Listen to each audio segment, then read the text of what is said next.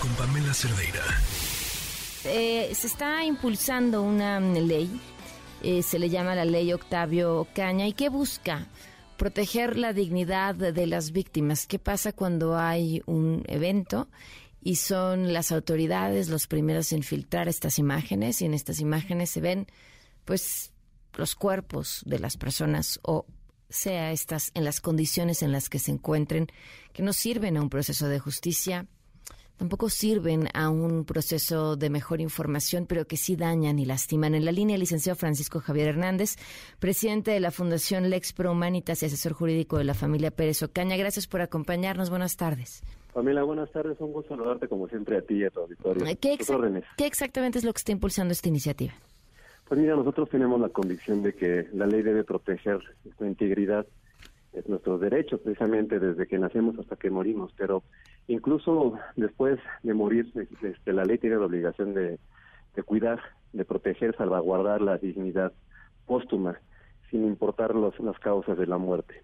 Hemos sido testigos en el caso de que nos ocupa el doctor Caña e incluso en el caso de del recién fallecido Julián Figueroa, que no solamente este tipo de delitos no solamente los cometen los servidores públicos, sino que también puede ser el camillero, puede ser el este, personal de la funeraria, etcétera.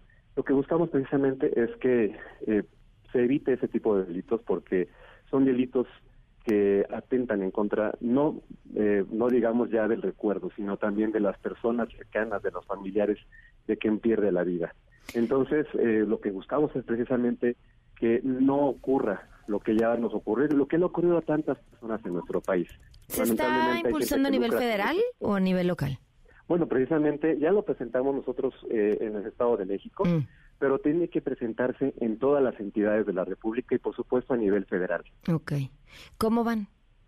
Pues bien, bueno, ya, ya comenzamos con, el Estado de México. De hecho, déjame comentarte que la Suprema Corte de Justicia acaba de, de, de terminar hace un mes nuevos criterios, de esos criterios ya se, ya se integraron, incluso hay también criterios internacionales de la Corte Interamericana de Derechos Humanos, hablamos del caso en concreto Kimmel versus Argentina, en el cual ya se establece que, que la libertad de expresión no es absoluta, es decir, tiene eh, límites y esos límites eh, dependen de los derechos de los demás. Es decir, como en este caso, pues eh, hemos sido testigos de, imagínate el caso de, de, nuestra, de la, familia Pérez Ocaña, que además de enfrentar el luto de perder a un ser querido por homicidio, pues también tienen que enfrentar el hecho de que las fotos del cadáver de su hijo o de su hermano se encuentren a disposición de todas las personas en las redes sociales. Oye, creemos que esto no es justo y, además le puede pasar a cualquier persona. El otro antecedente es Ingrid Escamilla.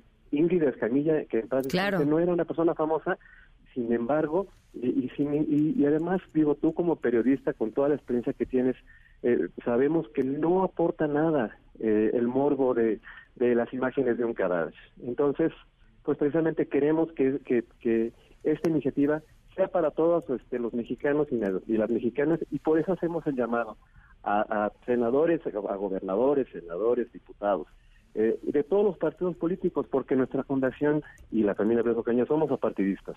Lo que queremos es sembrar un precedente para que esto no vuelva a suceder. Claro. Pues te agradezco mucho que nos hayas tomado la llamada, que nos compartas esto y seguiremos lo que sucede y ojalá suceda en, en los demás estados con esta iniciativa. Muchísimas gracias. Gracias a ustedes y hasta luego. Noticias MBS con Pamela Cerdeira.